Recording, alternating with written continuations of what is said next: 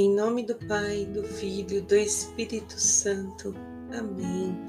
Bom dia! Segunda-feira, dia 14 de novembro de 2022. Senhor, envia o teu Espírito Santo sobre nós. Que esse Espírito nos traga talentos, dons, virtudes, tudo que nos é necessário para vivermos a Sua vontade. Fica conosco, Senhor, caminha conosco e e que possamos compreender, à luz do Teu Espírito, toda a Sua verdade. E hoje o Salmo 1 vai dizer: Ao vencedor darei como prêmio comer da árvore da vida.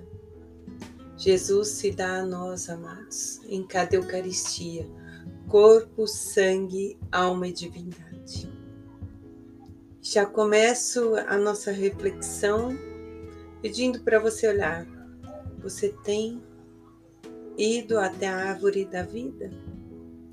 Você tem buscado a companhia do Senhor da vida que está ali, se dando a nós todos os dias, todo momento, em cada celebração, em cada missa, não só aqui no Brasil, mas no mundo inteiro. Ali acontece o sacrifício, o amor, a vitória. Ali se rezam pelas almas, se rezam por cada um de nós, pelo clero. Ali é a árvore da vida.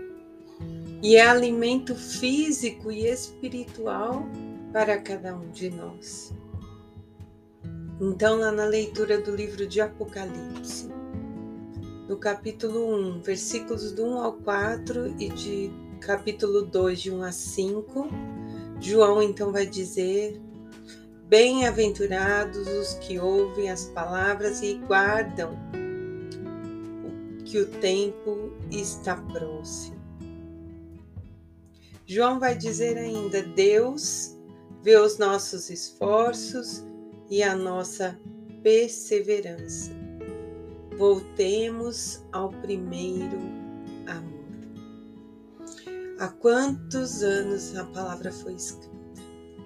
Já essa revelação, porque era necessário que cada geração vivesse com os olhos para o alto, em busca do reino, certos de que o tempo sempre vai terminar para cada um de nós e que um dia teremos o um momento final, onde os nossos corpos, assim como o corpo de Cristo, lá no Evangelho de Marcos, no último capítulo 16, vai dizer que Jesus tem seu corpo ressuscitado, um corpo glorioso, como os outros evangelistas também vão dizer, para mostrar para mim, para você, que todos, os que são enfermos, os que não são, teremos na vida nova um novo corpo. Mas precisamos, assim como João está revelando aqui, aquilo que Jesus revelou a ele pelos anjos, que Deus vê os nossos esforços. Não sabemos o tempo. Nós estamos ouvindo isso há mais de uma semana. O Evangelho ontem na Santa Missa nos convidava também a refletir sobre esse tempo de perseverança, de busca pelo reino para salvar. A cada um tem que, tem que ser a busca pessoal.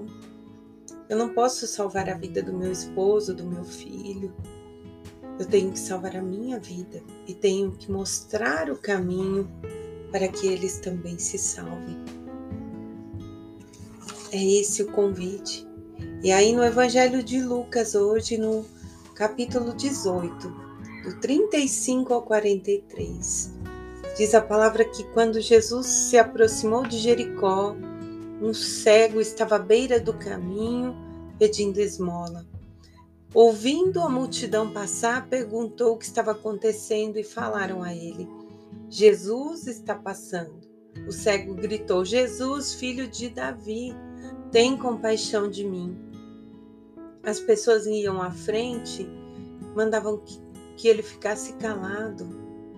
Mas ele gritava ainda mais alto: Jesus, filho de Davi, tem compaixão de mim. Jesus então parou, mandou que o trouxessem até ele. Quando ele chegou perto, Jesus perguntou: O que queres que eu faça? E o cego disse: Senhor, que eu veja. E Jesus diz a ele: Vê, a tua fé te salvou. No mesmo instante, o cego começou a enxergar de novo e foi seguindo a Jesus, glorificando a Deus. E vendo isso, as pessoas também glorificavam a Deus. Aí nesse evangelho, nos faz refletir que Jesus está a caminho de Jerusalém, onde acontecerá o seu fim trágico e para compreender todo esse mistério, é necessário ver a luz da graça de Deus. Jesus é a luz de Deus. E apesar de os discípulos conviverem com ele, caminhar com ele, ainda estavam na lógica do mundo, A perspectiva dos apóstolos era de que Jesus lutasse, que ele tomasse o poder, que ele fizesse ali uma guerra e que assumisse tudo. E essa não é a lógica de Deus. Então vai além da cegueira física.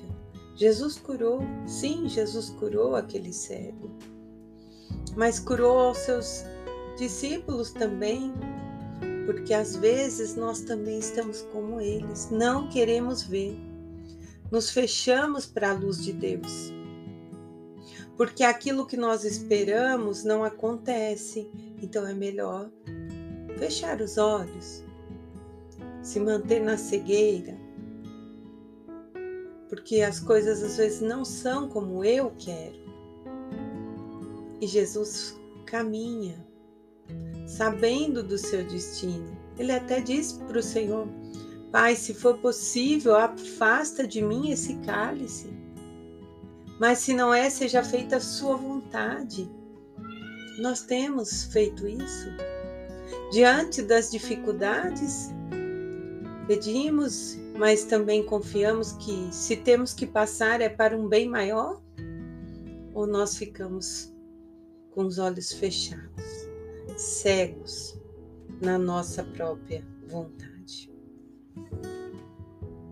Somos hoje chamados a ver a luz, essa luz que emana de Jesus pelo Espírito Santo e que nos conduz na nossa caminhada vamos nos abandonar. Vamos nos entregar em um só corpo, em um só espírito e viver a vontade do Pai. Em nome do Pai, do Filho, do Espírito Santo. Amém.